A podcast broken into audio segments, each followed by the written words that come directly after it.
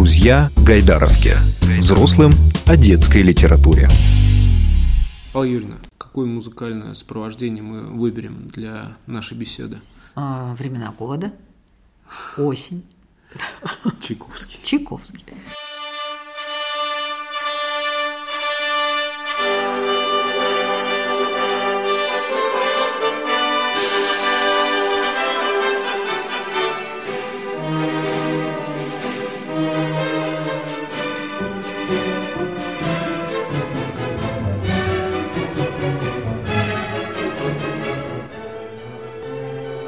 Всем привет! Очередной выпуск подкаста «Друзья Гайдаровки» снова с вами. Мы сегодня встречаемся и беседуем с человеком, который занимается детской литературой. Сейчас э, я представлю Аллу Юрину. И э, я думаю, что кто-то с ней лично знаком из наших слушателей, кто-то знаком с теми книгами, которые делают э, в издательстве, э, которое Алла Юрин сегодня будет представлять. Ну, все по порядку. Президент фонда Дома детской книги Санкт-Петербург, главный редактор издательства «Детское время» Алла Насонова. Здравствуйте. День добрый, день добрый. Мы сегодня и правда встречаемся. Это все происходит в Петербурге. И вот э, мы находимся в Саперном переулке. Это такой дом, в котором находится фонд э, Дом детской книги. Правильно я понимаю? Правильно. Э, непростая история, непростая судьба, почему-то перемещались. И э, как это вообще происходило? Сейчас этот приют вы нашли здесь, в Саперном да, переулке, да? да? Угу. И что здесь происходит вообще? Дом детской книги создан в 2012 году как гуманитарный отдел издательства Дедгиз. Тогда мы назывались издательство Дедгиз, и я была генеральным директором, почему меня часто вспоминают как директор, генеральным директором государственного предприятия, акционерного общества с государственным стопроцентным капиталом. В 2016 году Дедгиз государство продало в частные руки. С той поры, к сожалению, он не работает как издательство, то есть формально это юрлицо существует, но книги не издаются. А коллектив, трезво подумав, решил не оставаться в этом славном и замечательном издательстве, потому что новый хозяин никак не мог определиться с тем, что и как делать в будущем детском издательстве, ему принадлежащем. И мы вот ушли, как фонд «Свободное плавание». Целью нашей было и остается издание – книг по части, экспер... по большей части экспериментальных. Мы себя позиционируем как издательство «Лаборатория», в котором издаются книги по истории детской книги, издаются книги молодых авторов. Мы проводим Всероссийский фестиваль молодых писателей. Вот уже много-много лет, 15 лет в этом году исполнилось. То есть ведем такую лабораторную и в том числе исследовательскую работу в области детской книги. Вообще, конечно, интересный такой момент, когда э, кто-то покупает издательство, ну это как спонтанная покупка на кассе, а потом не знает, что с а ним А потом делать. не знает.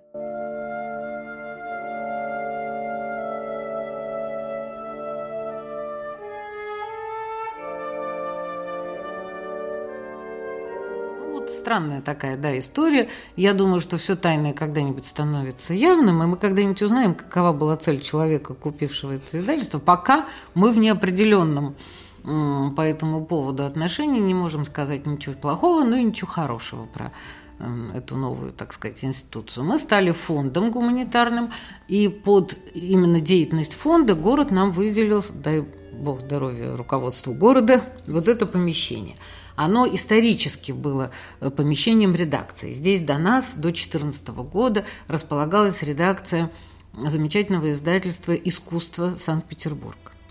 Издательство искусства не пережило, к сожалению, тоже процесс акционирования и продажи. Оно просто исчезло с карты нашей издательской. Эм, мы узнали случайно, что помещение пустует, оно было в плохом состоянии. Ну вот Бог помог, люди добрые помогли, мы немножечко подремонтировали, и у нас возникло такое, как нам кажется, вполне уютное и достаточное для работы помещение в самом центре Петербурга, недалеко от Невского проспекта. Мы здесь принимаем детей, рассуждаем о книгах, проводим занятия, как сделать свою книжку, э, читаем премьеры всяких книг, встречи с писателями и художниками, э, работа с библиотекарями – ну, работа со студентами. Мы очень много занимаемся с, со студентами, иллюстраторами из Академии Штиглица. У нас крепкая дружба. возникла со студентами-полиграфистами. В общем, живем, работаем. А для того, чтобы обеспечить свою деятельность, мы издаем книги, продаем их. И вот, собственно говоря, выручка за книги является некой финансовой основой деятельности фонда «Дом детской книги». Вот этой вот лаборатории, как да. вы назвали, да? А, издательство «Детское время». Да. И фонд. Да. Это вот э, две структуры, которые существуют параллельно, да? Да. А, на сайте если я не ошибаюсь, на вашем сайте я видел с 2009 года издательство «Детское время» выпускает да. лучшие книги для детей. Там у вас так написано. Ну, так. ну да, это скромно, так да, аккуратно, да. но по существу, да, я да. понял. А про издательство я слышал, как будто бы это не то что лаборатория, не то чтобы там эксперименты, а даже некоторые называют консервативным это издательство. В каком смысле? А вот да, в каком смысле? Вы можете как-то это со своей стороны прокомментировать, объяснить? Первый раз слышу, чтобы по отношению к нашему издательству кто-то употребил выражение «консервативное издательство». Ну, в том смысле, что мы, а, не издаем модную зарубежную книжку, а издаем книги отечественных писателей по преимуществу. И не потому, что нам не нравятся зарубежные книжки, но потому что мы чувствуем, во-первых, мы петербургское издательство. В Петербурге мало детских издателей я бы сказала, недостаточно по сравнению с Москвой, где эта отрасль очень бурно живет и развивается. Мы, как коллектив, чувствуем свою ответственность перед ныне здравствующими петербургскими авторами угу. и необходимость их сдавать. Если это консервативно с точки зрения общественности, у нас есть замечательная секция детских писателей Санкт-Петербургского отделения Союза писателей – ну, собственно, этих людей мы издаем. Сергея Махотина, Кристину Стрельникову, Анну Игнатову, Сергея Иванова и так далее, и так далее, и так далее. А сейчас э, такое уточнение. А не петербургский писатель может попасть к вам в издательство? Ну да, конечно, может. Но не так часто, просто э, из-за разницы, может быть, и в текст. Ну, вот, допустим, мы издавали Юру Нечапаренко, или в этом году мы издали аж две книги московского замечательного литературоведа Дмитрия Шеварова. В чем-то как-то он совпал душевно и текстово с нашей редакцией. Конечно, не по половому и не по географическому признаку мы выбираем авторов.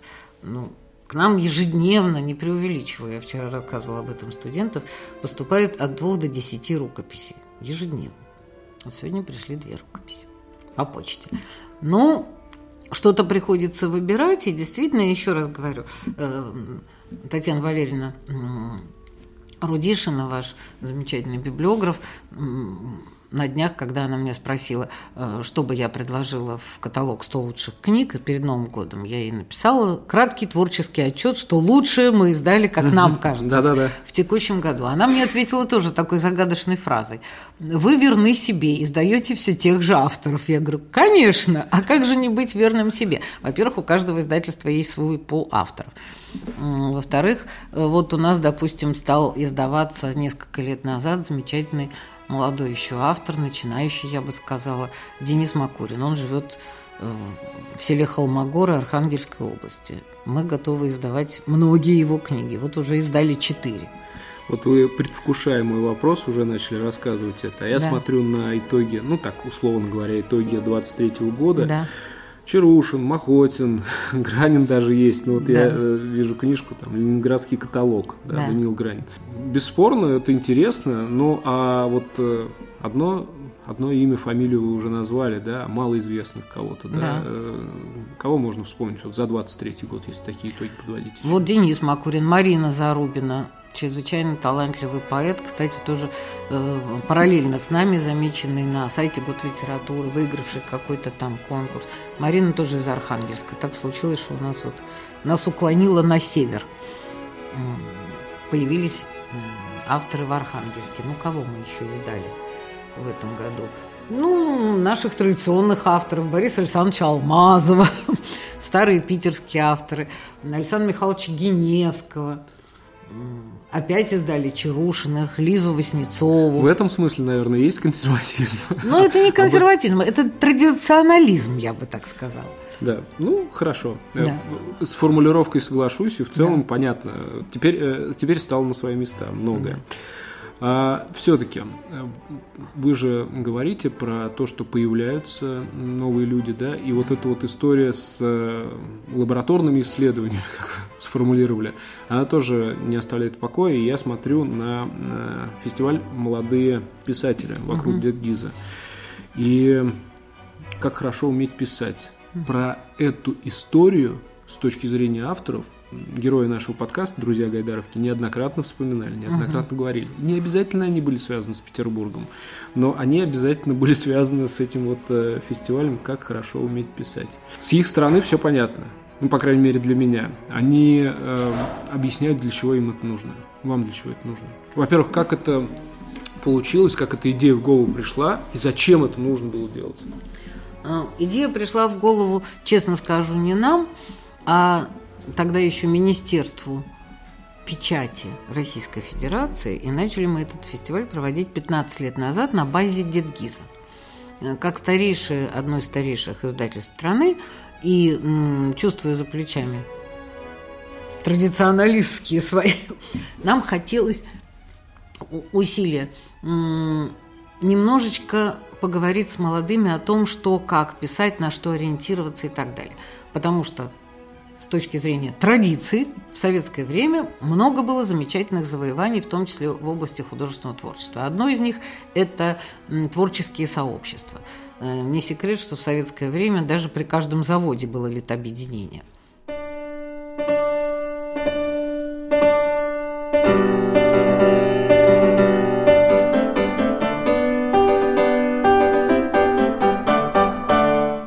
этом нет ничего плохого. Оттуда вышло огромное количество прекрасных авторов. Почти все питерские авторы лучшие про себя вспоминают, начиная от Олега Григорьева и там, не знаю, Довлатова, о том, что он вырос в литобъединении.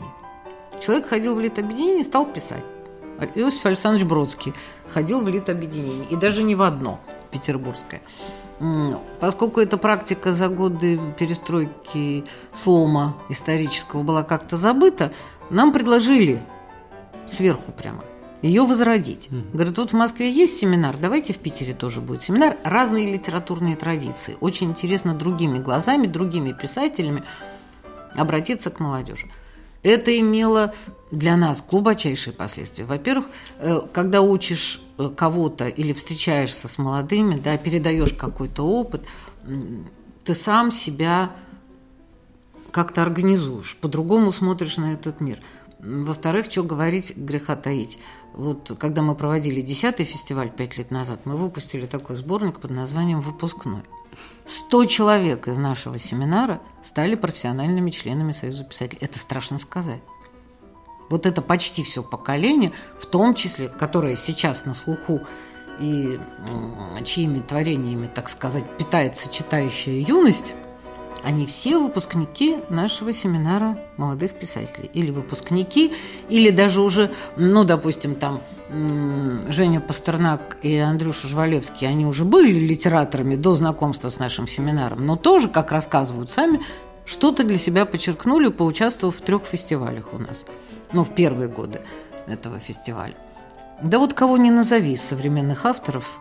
Дима Сиротин, которого сейчас наградили премией «Большая сказка», там, не знаю, Галя Дядина, первая ее книга вышла у нас, Настя Орлова, первая книга вышла у нас, Кристина Стрельникова, первая книга вышла у нас, Аня Ремес, первая книга вышла у нас, Аня Анисимова. Почти все.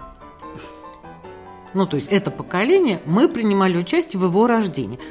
Так повезло, и им повезло, и нам очень повезло. Это было талантливое поколение, сейчас удач чуть-чуть меньше, да, мы вот вычерпываем, ну, видимо, почвенный слой истощился, э, новое еще не народилось Молодежи поколение. Нет.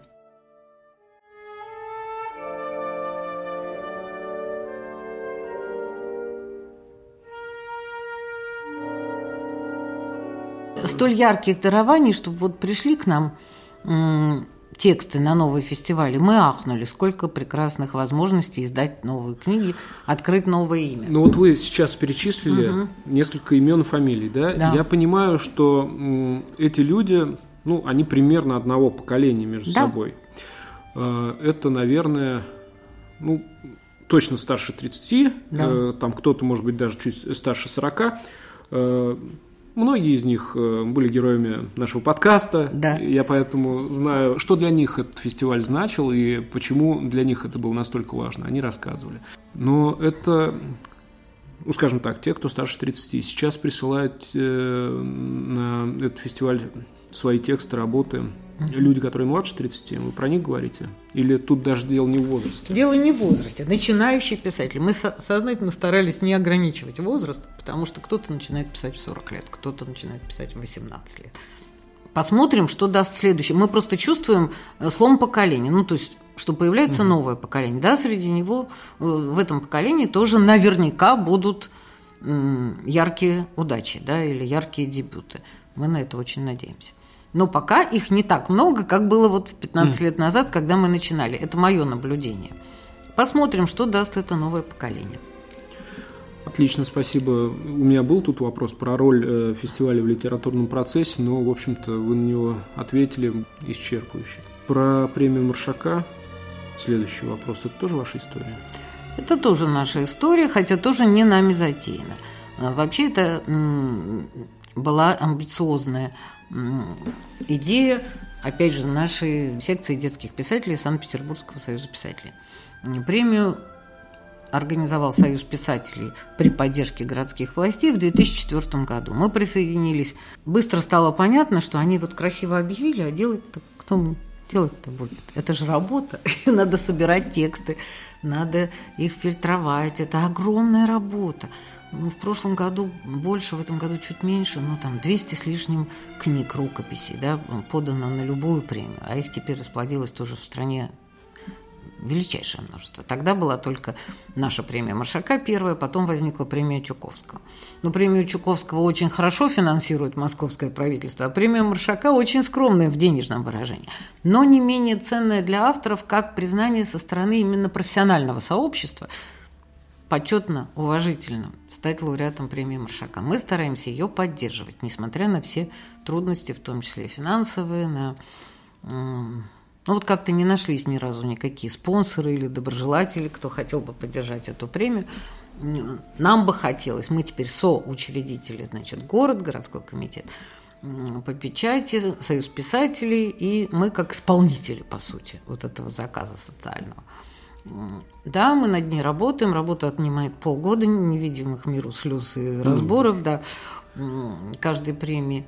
Но изначально мне хотелось, чтобы она была устроена по-другому. Или хотя бы одна премия в нашей стране из множества детских э, литературных премий, которых теперь миллион, была бы устроена по-другому. Я всегда пыталась доказать э, городу, в том числе городским властям, или там, не знаю, на любом уровне, что премии должны быть устроены иначе. Не некая подачка, большая или маленькая, денежная в адрес писателя, а, допустим, книга, победившая в столь взыскательным, если он не поддельный, не ангажированный, не, не проплаченный никем конкурс, какие тоже у нас случались в истории нашей страны. А вот такой, если чистый вариант, да, то хорошо бы, чтобы эта книга была издана за счет государства тиражом библиотечным на все библиотеки страны. А у нас в стране 55 тысяч детских библиотек по официальным сведениям, не считая школьных. Это библиотеки. Понятно, да. Вот это была бы достойная награда любому автору, а этот большой тираж потянул бы значительный гонорар для автора, что тоже косвенно стимулировало его к этой деятельности, понимаете? Я все жду, что кто-нибудь спохватится и скажет, вот сейчас такая востребованность есть в книге, вроде бы. Наконец дети стали чаще к этому обращаться, э, в большом фаворе подростковая литература. Не хватает, как мне рассказывают, допустим, педагоги, литературы свежей, новой, интересный для самых маленьких. То есть во всех возрастных группах Не есть... хватает? По сути, нет. А кто рассказывает вам такое? Часто вот я тут принимаю как минимум раз или два в месяц ну, каких-нибудь районных библиотекарей. Например, Кировский район города Ленинграда просится к нам на разговор. Я им рассказываю свеженькие новости из области детской литературы. Там двухчасовая обычно беседа. От людей я слышу. То есть они говорят, работники Они говорят. говорят Во-первых, в библиотеках Ох. очень не хватает книг свежих, да? Именно вот в этих небольших районных угу. библиотеках, не в Гайдаровке, не в РГДБ, ну, а за ними же стоят не хватает профессионального журнала как вы знаете, как умер журнал «Детская литература», так мы ничего и не знаем про то, что происходит в процессе. Подкасты, э, блоги, наверное, недостаточно. Люди не знают, по сути, вот рядовые библиотекари, на кого, где и как ориентироваться. Мы даже по этому поводу стали издавать вот историческую серию под названием «Дом детской книги», освещающую разные аспекты истории детской литературы. Именно потому, что нет профессионального журнала, по сути. Есть очень появился неплохой научный журнал, есть неплохие блогеры, действительно, и там есть Папмамбук. Ну, то есть что-то есть. Но, как очевидно, этого недостаточно. Так что у нас впереди большая ну, работа. Конечно, помощь профессионалам тоже нужна, это понятно. Да. А вот, кстати, про Дом детской книги у меня от коллег есть вопрос. Как э, эта история складывается и почему э, так долго готовится к печати? А, серия -то? Да, даже вот так вот. Да. Почему рук к печати готовится годами? Даже вот такая формула. А мы такое издательство взыскательное. Ну, совсем нет. Во-первых, не, не так долго. Вот в прошлом году мы издали в этой серии две э, книги, одна из которых действительно готовилась пять лет. Раз Давыдович Кузнецов, ну, во-первых, э, искусствовед не молод. Это как бы итоговая книга его жизни. Он всю жизнь исследовал э, историю отечественной иллюстрации – еще конкретнее, золотого века русской детской иллюстрации, то есть 20-30-х годов прошлого века в Ленинграде. Но и в Москве, там есть широкий обзор. Так случилось, автор писал ее три года, еще год. А вы знаете, 57 наследников авторов, которые опубликованы в этой книге. Сколько отняли у меня времени, при том, что у нас в редакции два человека, да? Сколько это заняло времени? Пока версталась книга, пока делался сложносоставный макет, две корректуры, перетяжки, верстки туда-сюда, мы все это время занимались авторскими правами. Да, вот одна такая картиночка, а что-то надо с этим делать. А, и параллельно, тем не менее, мы довольно быстро, всего за 6 месяцев, подготовили книгу Дмитрия Геннадьевича Шеварова из этой же серии «Три чудесных детства», потому что автор, во-первых, очень скор на работу, он тоже журналист и привык, так сказать, к быстрым правкам, ну, другая специфика, да, у человека. И сам договорился со всеми владельцами авторских прав. Кто у него там в книге упомянут, замечательные художники. Мечта издателя. Мечта издателя. И мы его обожаем, Дмитрий Геннадьевич, пусть будет жив-здоров тысячу лет. Вот. И, собственно, две книги за год, вы не представляете, хорошо бы мы одну выпустили. Вот у нас издательство – это 12 человек. Из них творческих единиц – 3 – Дальше это бухгалтерия, торговый отдел, э, водитель и т.д. Сколько силами двух человек можно сделать? Мы делаем...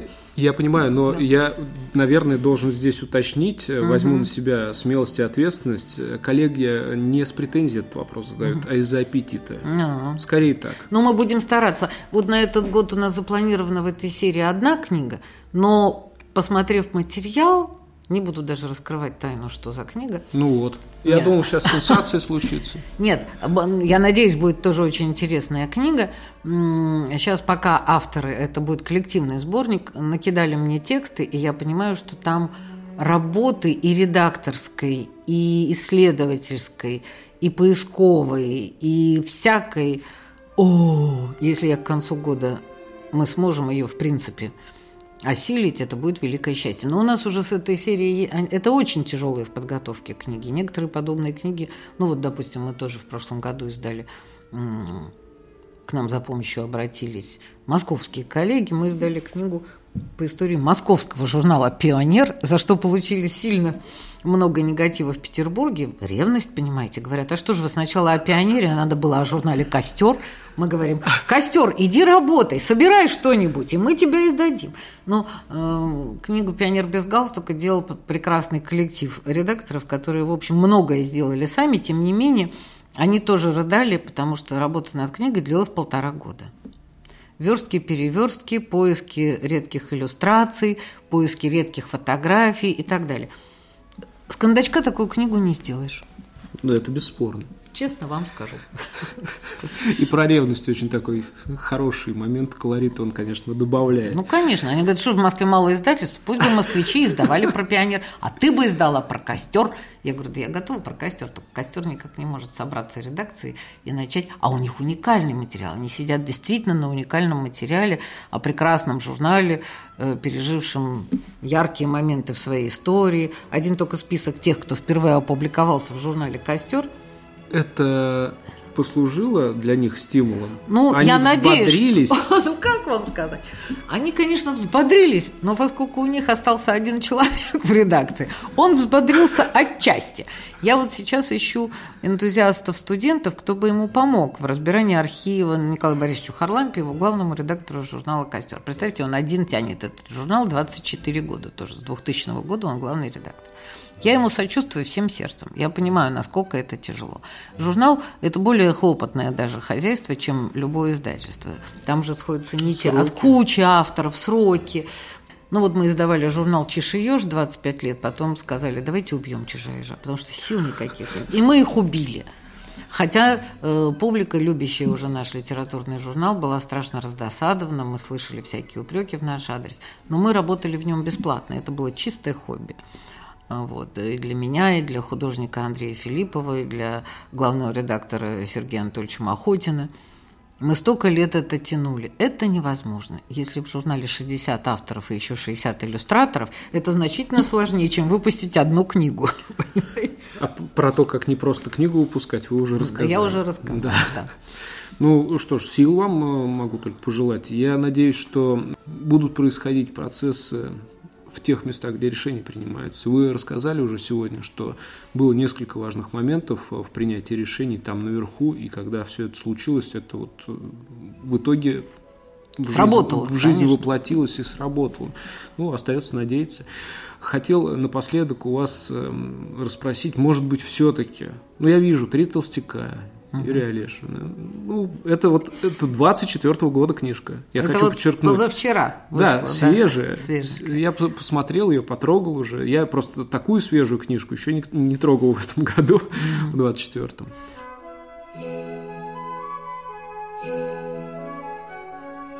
Может, сюрпризы какие-то будут? Вы, конечно, так неохотно рассказываете, но а вдруг все-таки Нет, под конец? Э, сюрпризы 24 года, ну, во-первых, мы не знаем, на что Бог пошлет сил и денег, да. Сюрпризы, конечно, я надеюсь, будут. И новые книги наших постоянных авторов, вот того же Дениса Макурина, Сережи Иванова. Рукописи мне уже э, сданы интересные, очень интересные. Вот мы только что, вот на днях вышли две книги «Три толстяка». Не просто потому, что «Три толстяка».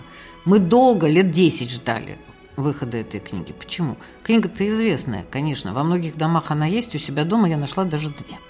Это знаменитая книга Михаила Бычкова, известнейшего русского иллюстратора, изданная впервые в 1986 году. Моему сыну как раз было 4 годика, я ее купила. А потом папа еще раз купил ему эту книжку. Так что у нас дома две. Миша Бычков давно ходил вокруг нас и говорил, так хочу переиздать «Три толстяка», так хочу. Но мы дождались повода. 3 марта будет 125 лет Юрию Карловичу Олеше и 100 лет со дня выхода этого романа. Поэтому книга вышла не просто так.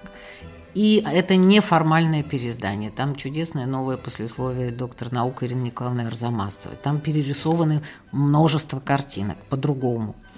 То есть художник не банальный человек, он это все доделывал на сегодняшнем этапе. Вот. Мы очень ждали ее выхода, и она вышла. Сразу какой-то даже успех. Вот у нас уже заказали там много книг. Вот. Или, например, книга «В те дни», которую вы здесь видите, иллюстрации Пахомова. Эти листы тоже широко известны, традиционные. Они в 70-е и 80-е годы пересдавались едва ли не ежегодно папками с литографиями блокадного времени великого художника Алексея Федоровича Пахомова, которому тоже в будущем году исполнится 125 лет. Но мы хотели именно в виде книги, и она писалась очень тяжело. Она писалась тоже три с половиной года. Начали мы работу над этой книгой, описала ее Василиса Алексеевна Пахомова, дочь художника-искусствовед. А тут случилась пандемия, а она живет в Берлине. И вот мы работали кусочек текста туда, кусочек обратно, пересылки странными путями каких-то фрагментов иллюстрации и так далее. Но вот, к счастью, она вышла вот ровно как мы мечтали э, к 80-летию снятия блокады Ленинграда. 40 лет люди не видели этих картинок с 80-х годов. А это ведь знаменитые литографии. Как без них мы жили, я даже вот не знаю, традиционно это или консервативно. Но мне очень хотелось вернуть эти рисунки, легендарные, знаменитые. Конечно, они растиражированы в интернете, они есть в музее, в Русском музее, например, да, частично хранятся. Но теперь каждый может это получить. Отлично, спасибо. Да. Спасибо большое. Я надеюсь, что силы вас не будут покидать, вдохновение тоже, и все получится. Президент фонда «Дом детской книги» Санкт-Петербург, главный редактор издательства «Детское время» Алла Насонова. Спасибо. Всего доброго.